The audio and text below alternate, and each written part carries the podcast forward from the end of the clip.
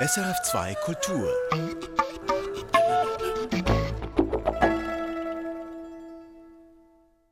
Künste im Gespräch. Wir gehen ins Kino und sprechen über einen Dokumentarfilm über Stuntfrauen. Sie verkörpern im Film viel öfter Opfer als ihre männlichen Kollegen. Und wir fragen, wie Schriftstellerpaare, die nicht nur eine Liebes-, sondern auch eine Arbeitsbeziehung haben, mit dieser Situation umgehen. Das in circa 15 Minuten. Nun aber zunächst zu den Stuntfrauen im Film. Sie lassen sich anfahren, verprügeln, die Treppe runterstoßen oder erwürgen. Die Stuntfrauen beim Film verkörpern viel häufiger reine Opfer als ihre männlichen Kollegen. Warum verkörpern sie in Filmen viel öfter Opfer als ihre männlichen Kollegen? Und wie gehen professionelle Darstellerinnen damit um? Das ist das Thema des Schweizer Dokumentarfilms Cascadeuse von Elena Avdija. Michael Sennhauser hat mit der Regisseurin des Films und einer der von ihr porträtierten Stuntfrauen gesprochen. Ihr Film mit den vier Stuntfrauen, französisch Cascadeuse, im Zentrum, habe überhaupt nicht meinen sensationsheischenden Erwartungen entsprochen, erkläre ich der Regisseurin. Worauf Elena Avdija und die neben ihr sitzende Stuntfrau Petra Sprecher mit gespielter Empörung reagieren. Damn! Mais le, je, je, pense que le, le sensationnel, il il est, il est peut-être ailleurs, quoi. Il est dans le, dans l'intime, il n'est pas dans le, il est dans le hors champ, il est dans qu'est-ce qui n'est pas filmé. Je sais pas. C'est ça que j'ai trouvé intéressant avec ces femmes justement. Sie habe sich eben genau für das interessiert, was im Dunkeln bleibe, sagt Elena Avdija. Alles, was so grandios fürs Kino gefilmt werde, erfordere ja, dass die Stuntfrauen im toten Winkel bleiben. Die Stunts seien Teil der Kinomagie. Wie sie gemacht werden, soll unsichtbar bleiben. Und darum verharren die Stunt-Leute im Schatten. C'est ça que j'ai trouvé intéressant avec ces femmes, justement, c'est que tout ce qui est filmé, il y a le cinéma comme on, l'imagine, grandiose. Et en fait, elles, elles sont dans un, dans un petit coin, un angle mort du cinéma, où personne ne va voir parce que euh, bah, les cascades, c'est de la magie du cinéma. Donc on ne doit pas savoir que ça existe, ça doit faire semblant que c'est pour de vrai. Donc forcément les cascadeurs, cascadeuses sont dans l'ombre. Et dans l'ombre de l'ombre, il y a quelques femmes comme ça, en Europe beaucoup moins, aux États-Unis beaucoup plus. Und im Schatten des Schattens, da fänden sich die Stuntfrauen. In Europa mehr noch als in den USA. Da stelle sich schnell die Frage danach, wer denn vor allem Gewalt erleide, wie der weibliche Körper auf der Leinwand dargestellt werde. Et après la question de, bah, des rôles euh, qui subissent la violence, euh, c'est un peu ça qui m'a aussi décidé à faire le film. Quoi. Je me suis dit, ah tiens, ça parle de, aussi de la représentation de, des corps féminins à l'écran. Et elles, elles sont vraiment euh, au bout de la chaîne de décision. Auf diese Entscheidungen hätten die Stuntfrauen den kleinsten Einfluss.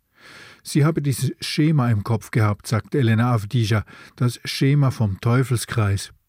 Tatsächlich tue das Leben den Frauen mehr Gewalt an, aber das Kino verstärke das dann auch noch mit seiner Faszination für die Misshandlung des weiblichen Körpers. Moi j'avais ce, ce, schéma dans ma tête où je me disais merde, il y, y, a un cercle vicieux.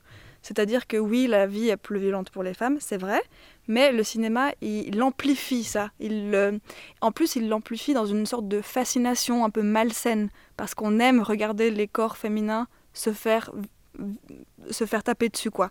Darum hätten sie versucht, mit ihrem Dokumentarfilm diese Fragen zu stellen. Donc on a essayé de, voilà, de, de construire ce discours-là euh, en utilisant des, des techniques de, de, tournage et de montage, quoi. Mais c'est vrai que c'était euh, c'est une vraie question. Quoi. Comment faire pour, euh, pour passer un message qu'elles, que elles, elles n'ont pas forcément euh, au début Zumal die Protagonistinnen sich diese zu Beginn selbst nicht gestellt hatten. Das bestätigt Stuntfrau Petra Sprecher, die als Artistin unter anderem im Cirque du Soleil gearbeitet hatte. Dass sie als Stuntfrau in erster Linie Opfer zu verkörpern habe, das war mir absolut nicht klar, weil ich komme ja von einem Zirkus-Hintergrund, von, von einem Trapezkünstlerin Hintergrund und ich habe mir damals einfach vorgestellt, oh, wow, Stuntfrau, da werde ich dann durch die Luft fliegen als Superhero und ich werde von den Buildings äh, runterspringen und so. Und dann, das ist, meine Karriere war dann auch so die ersten fünf bis acht Jahre. Und dann plötzlich habe ich keine von diesen fliegenden Jobs mehr gekriegt. Dann sind alle diese Krimi in LA, die im Moment gefilmt werden. Und ja, da, da bist du die, die ver vergewaltigt wird, verprügelt, die die Treppe runtergeschossen wird. Sich Gewalt antun zu lassen, das verlange nach einem ganz anderen Training, sagt Petra Sprecher ist mir plötzlich klar geworden, oh, jetzt muss ich also auch noch anfangen mit Boxing und Martial Arts und all. Und das ist ja so groß, die Martial Arts. Und die Arten von Kampf, die sie verlangen, die sind so verschieden. Weil zum Beispiel für einen Marvel-Film muss das alles aussehen wie ein Superheldin. Und zum Beispiel am Fernsehen spiele ich oft Frauen, also spiele ich, double ich oft Frauen, die gar kein Kampftraining haben. Und dann darfst du gar nicht äh, trainiert aussehen. In ihrem Dokumentarfilm Cascadeuse zeigt das Elena Avdija mit einer erschlagenden Montage aus solchen Opferstunts aus einer ganzen Reihe von europäischen Filmen. Und das sind nicht etwa Szenen aus extremen Filmen, sondern aus ganz normalen Kino- und Fernsehdramen. Klar verstärken die Stuntfrauen mit ihrem heroischen Einsatz diese Körperbilder. Aber da stelle sich die Frage der Ermächtigung. Die Stuntfrauen hätten ja keinen Einfluss auf die Drehbücher, sie wüssten oft bis kurz vor Drehbeginn einer Szene nicht einmal, was genau gefordert sei. Mais bien sûr, mais ça le problème c'est le problème de l'agency. Ja. C'est-à-dire qu'elles, elles sont dans une position où elles n'ont pas le choix en fait. Mhm. C'est-à-dire qu'elles doivent travailler, elles doivent faire des heures, elles doivent ja. faire des contrats. Et elle a souvent les cascades, tu sais pas jusqu'à la dernière heure qu'est-ce que tu vas faire en fait. Filmproduktionen seien durchgetaktete Maschinen und das letzte Rädchen habe da den kleinsten Einfluss. Les productions de cinéma, ici beaucoup de gens peuvent en parler, c'est tellement compliqué et épais qu'en fait euh, les informations circulent vraiment au compte-goutte et jusqu'à la dernière heure, tu sais pas qu'est-ce que tu vas faire comme cascade, tu sais pas quel costume tu vas avoir, donc comment tu peux, tu contrôles rien en fait. Die Kontrolle darüber, wie der weibliche Körper generell inszeniert und repräsentiert werde, die liege bei den Filmemachern, den Drehbuchautoren, sagt Elena Avdija. Und sie rede in der männlichen Form hier, weil das nach wie vor männlich dominierte Berufe seien. Par contre, qui contrôle, c'est les scénaristes, c'est les producteurs, c'est les réalisateurs. Je, parle exprès au masculin parce que c'est euh, des métiers qui sont plutôt masculins et c'est en fait c'est là qu'il faut que ça bouge, c'est-à-dire qu'il faut qu'on réinvente des manières d'écrire qui sont plus conscientes de ces enjeux-là. Schon beim Schreiben der Drehbücher müssten die weiblichen Rollen aus diesem Teufelskreis herausgenommen werden. Eine der Stuntfrauen im Film überlegt, ob sie nicht umsteigen solle auf Autostunts als Fahrerin. Das wäre eine Möglichkeit, den eigenen Körper etwas aus der Schuss- oder Schlaglinie zu nehmen. Aber auch das sei nicht so einfach, sagt Hollywood-Stuntfrau Petra Sprecher. Ich habe das schon gemacht, so als Polizei, so äh, Verfolgungsjagd durch Downtown LA. Das habe ich schon immer gemacht, solche Sachen. Aber ich habe mich einfach nie wirklich voll darauf spezialisiert, weil es ist auch so teuer. Also die, die Stunt-Driving-Stunde, die Privatstunde, die ist ja 300 US-Dollar pro Stunde. Und das nützt ja nicht eine Stunde pro Woche. Das nützt nicht. Du musst ja, bis du dort bist schon, du musst ja wirklich fünf Stunden am Stück trainieren, ein paar Tage pro Woche. Und dann oder sonst halt dein eigenes Auto kaufen. Und dann das, wenn du nicht zwei Parkplätze hast zu Hause, musst du es dann immer umparkieren auf der Straße. Cascadeuse zeigt auch längst nicht alles, was es an Frauenstunts in der Kinogeschichte gab und gibt. So fehlt etwa ein sexistischer Klassiker komplett, nämlich der Girlfight, der Kampf zwischen Frauen, der öfter als nicht der lustvollen Bedienung eines männlichen Blicks dient. Damit ist Elena Avdija nicht ganz einverstanden. Im Zweikampf würden die Frauen ja immerhin zu handelnden Subjekten. Déjà, je suis pas sûre que ce soit je sais pas, ça, je pense que c'est une question euh, qui se discute. Euh, ouais. Mais euh, si deux femmes se battent, ça veut dire que elles, se, elles ont une agency, les deux, tu vois. Ouais. Et euh, alors que dans les scènes de violence sexiste, il y a plutôt un, un personnage qui agit et l'autre qui subit. Donc c'est aussi euh, c'est un, un équilibre des rôles qui est différent. Im sexistischen Gefälle dagegen stünden sich handelnde und erleidende Rolle gegenüber. Aber die Szenenauswahl sei leider ohnehin nicht in erster Linie aufgrund solcher theoretischer Überlegungen erfolgt, sagt Elena Avdija. Sie hätten drehen müssen, wo es möglich war. Filmdrehs seien durchgetaktet und ein störendes Dokumentarteam nicht immer willkommen. Mais en vrai, j'ai pas du tout pensé à ça. Pourquoi Parce que euh, euh, déjà les, agendas des cascadeuses, c'est très très très compliqué. Donc euh, quand elles avaient un tournage, on essayait d'aller vite vite tourner quand c'était possible. Donc euh, voilà, ça c'est pour ce qui est des scènes en direct. On a pris qu'est-ce qu'on a pu avoir. On n'a pas trop fait de, de, de, de Selektion. C'est compliqué, donc voilà. Dafür seien sie und Stagiaire Alexandre Brûlé in die Archive abgetaucht und hätten sich alle Filme angeschaut, in denen ihre Protagonistinnen Stunts ausgeführt haben.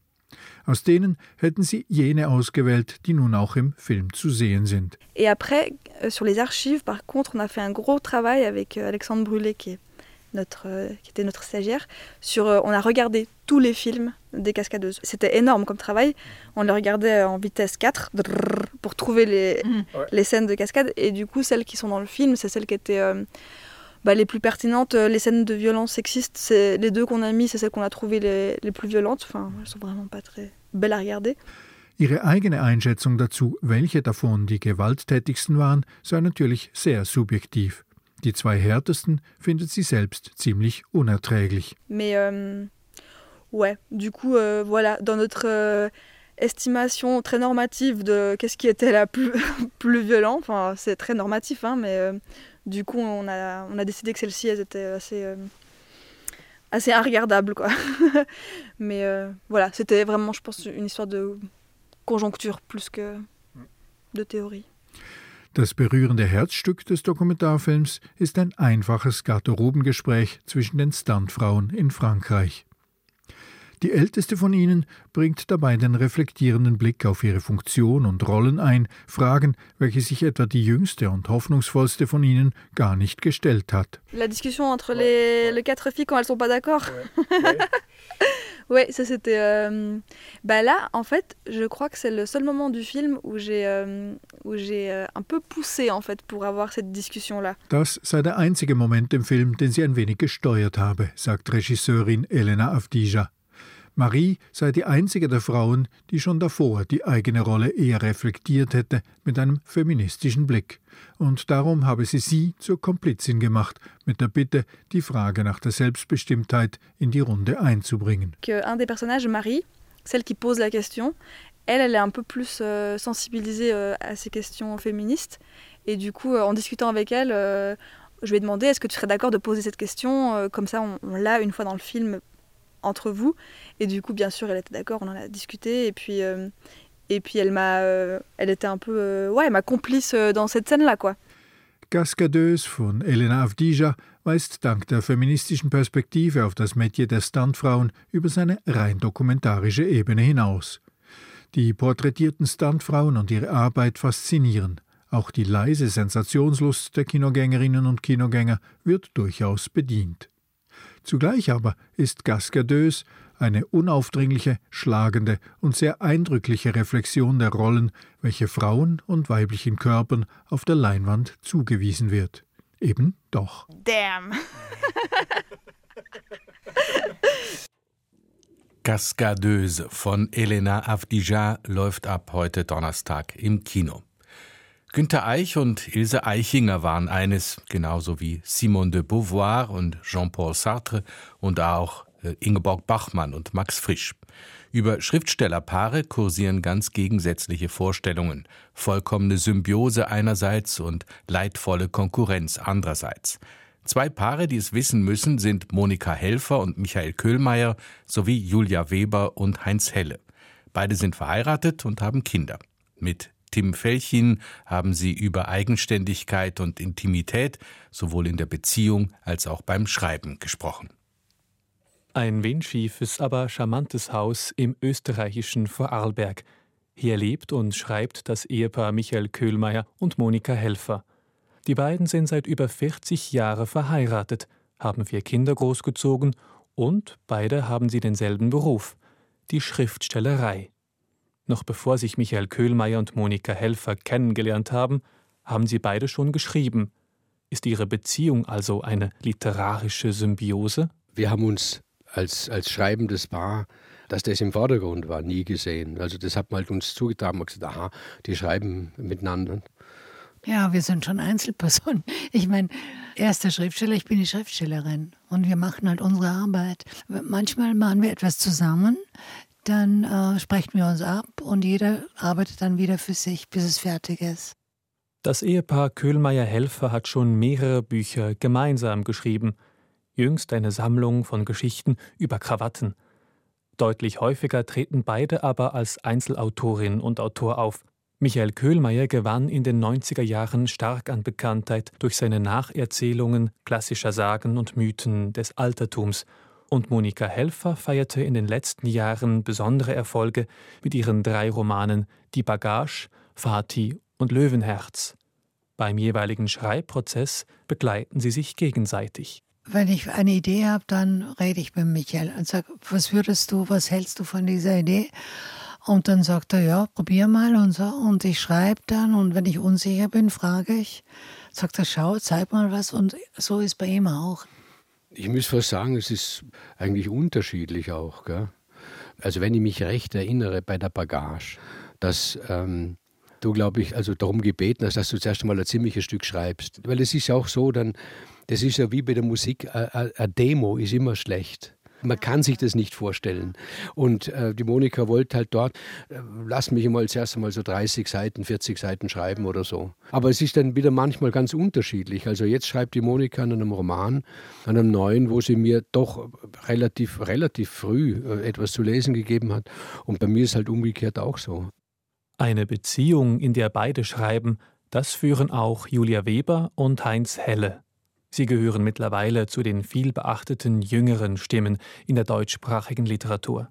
Das Paar wohnt in Zürich und rund 30 Minuten von der gemeinsamen Wohnung entfernt befinden sich ihre jeweiligen Schreibateliers.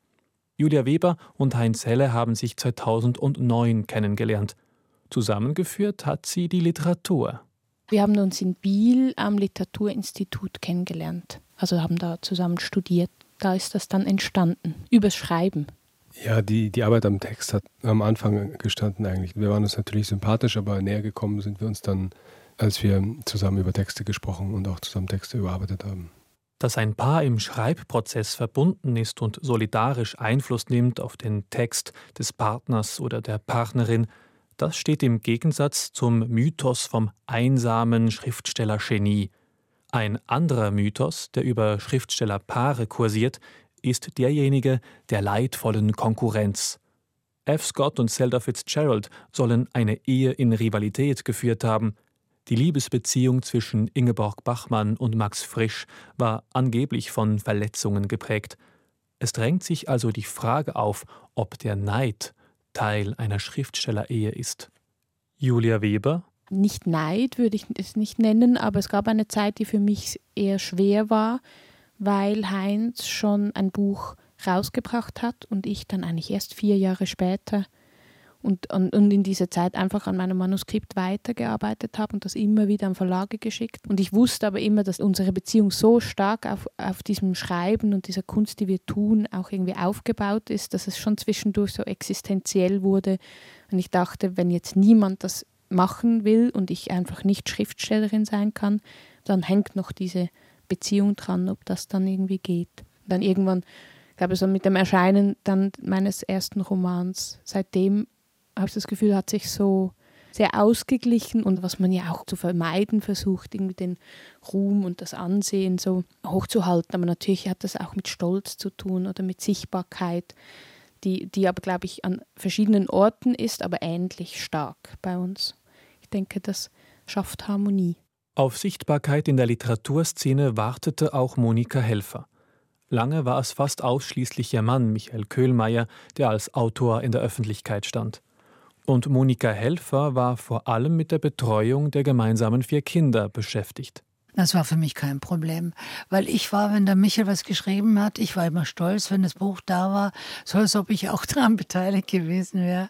Aber die Leute wollen das irgendwie nicht glauben, weil die bohren immer und sagen, aber du hast doch gelitten darunter, dass der Michael so erfolgreich war und du hast, warst nur zu Hause mit den Kindern und so. Es war halt so, es hat gepasst. Mittlerweile gehört auch Monika Helfer zu einer festen Größe in der deutschsprachigen Literatur. Ihre letzten drei Romane waren allesamt Bestseller. Bevor ein Buch sowohl von Helfer als auch von Köhlmeier veröffentlicht wird, hält das Paar viel Rücksprache. Dazu gehört auch Kritik. Und die kann bisweilen wehtun. Also ich habe schon Angst vor seiner Kritik, ja, ja, ein bisschen auch oder von meiner Kritik. Aber es nützt ja nichts. Ich meine, wenn ich vorlese und er sagt, es ist gut, dann muss ich es gar nicht vorlesen. Ich will Kritik hören, ich will ja dann, dass es besser wird. Und das ist schon ein großer Vorteil. Also ich finde es auch absolut gut. Wir müssen uns ganz viel nicht erklären. Ich muss nicht hergehen und, und jemanden anderen, der nie einen, einen, einen, fiktiven Text geschrieben hat, muss ich nicht erklären, was da im Kopf einem vorgeht, wenn man einen fiktiven Text schreibt, weil das weiß sie. Und äh, das ist sehr, sehr angenehm. Ich sage oft zu meinen Kindern, ihr müsst einen Partner suchen, der einen ähnlichen Beruf hat wie ihr, dann könnt ihr immer nachfragen. Also ein Tischler fragt, wie soll ich diese Schublade jetzt einsetzen oder was würdest du jetzt an meiner Stelle machen? Und so ist beim Schreiben, finde ich total praktisch. Wie für Monika Helfer und Michael Köhlmeier gehört auch für das Paar Weber und Helle Kritik am Text selbstverständlich dazu. Wenn auch mit der nötigen Behutsamkeit, wie Heinz Helle sagt. Wir sind da sehr, sehr vorsichtig miteinander und das ist auch wichtig, weil, weil wir meistens die Ersten sind, die was zu sehen bekommen und das ist dann eine, da ist man dann recht äh, ungeschützt und, und angreifbar. Aber das Gute ist, wir müssen auch manchmal gar nicht so viel sagen. Also, wir, dass ich bei neuem Material auch wenn ich davon total überzeugt bin und dann werde ich es zum ersten Mal jemandem zeigen und dann frage ich Julia, hast du mal einen Moment, ich lese dir hier mal was vor. Dann lese ich das ihr laut vor und an einer halben Seite merke ich, dass es totaler Quatsch ist.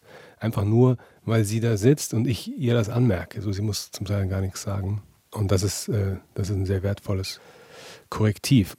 Es gibt dann nachher natürlich dann noch größere Fragen über, über Figuren oder Entwicklungen im Text, wo wir auch oftmals diskutieren, wenn wir nicht einer Meinung sind meistens die Ratschläge annehmen, aber dann auch manchmal nicht annehmen, wenn wir finden, nö, ich mache das jetzt aber lieber so.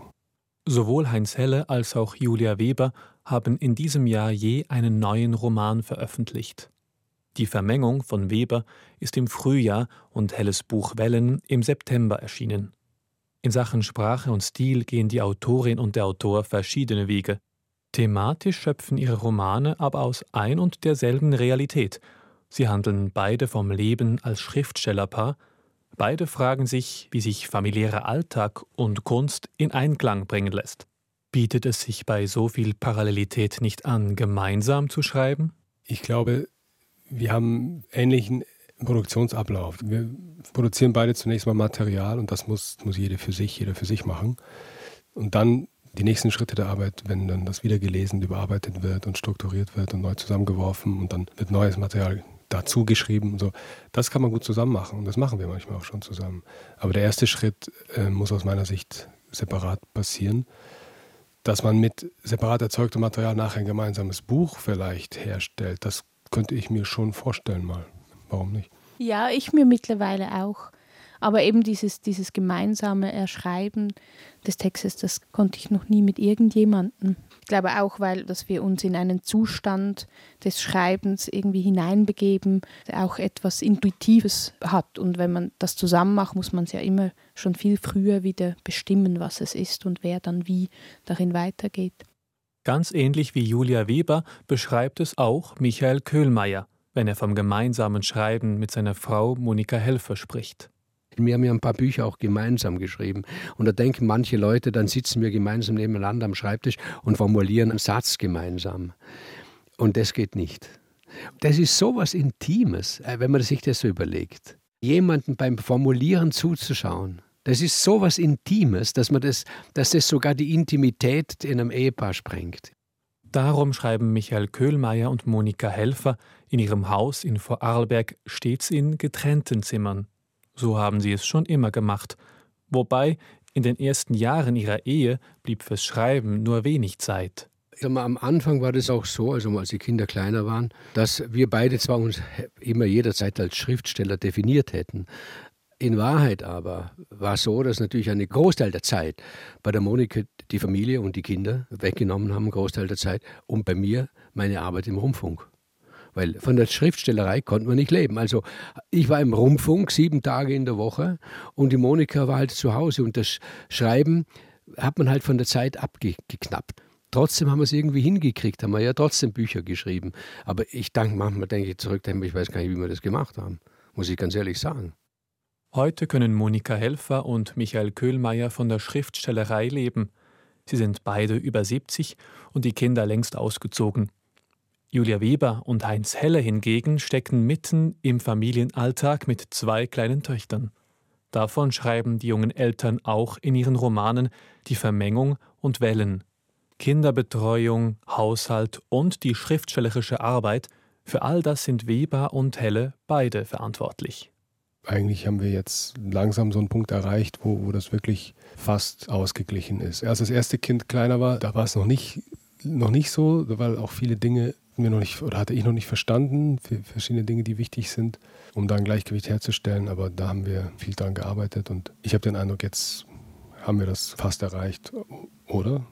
Ja, ja, würde ich auch sagen. Alle kämpfen auch ein bisschen darum, ihre Zeiten zu bekommen und dann aber einfach auch ganz äh, pragmatisch, wenn die Kinder in der Schule sind oder in der Kita, dann kommen wir in unsere Ateliers und arbeiten und dann macht man aus, wer wann wen wo abholt und wie lange bleiben darf. Ich glaube wirklich, wir haben es ziemlich genau einfach halb halb. Wir beide sind für alles zuständig. So ist für das Schriftstellerpaar Gleichberechtigung im Alltag möglich. Wir müssen aber noch rausfinden, wer jetzt heute um drei nach Hause geht und wer bis fünf bleiben darf, weil die Kinder zu zwei verschiedenen Zeiten aushaben. Aber das klären wir dann gleich im Anschluss.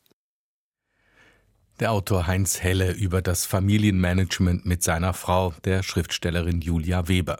Mit ihnen und mit dem Paar Köhlmeier-Helfer hat Tim Felchlin gesprochen. Erfahren Sie mehr über unsere Sendungen auf unserer Homepage srf.ch-kultur.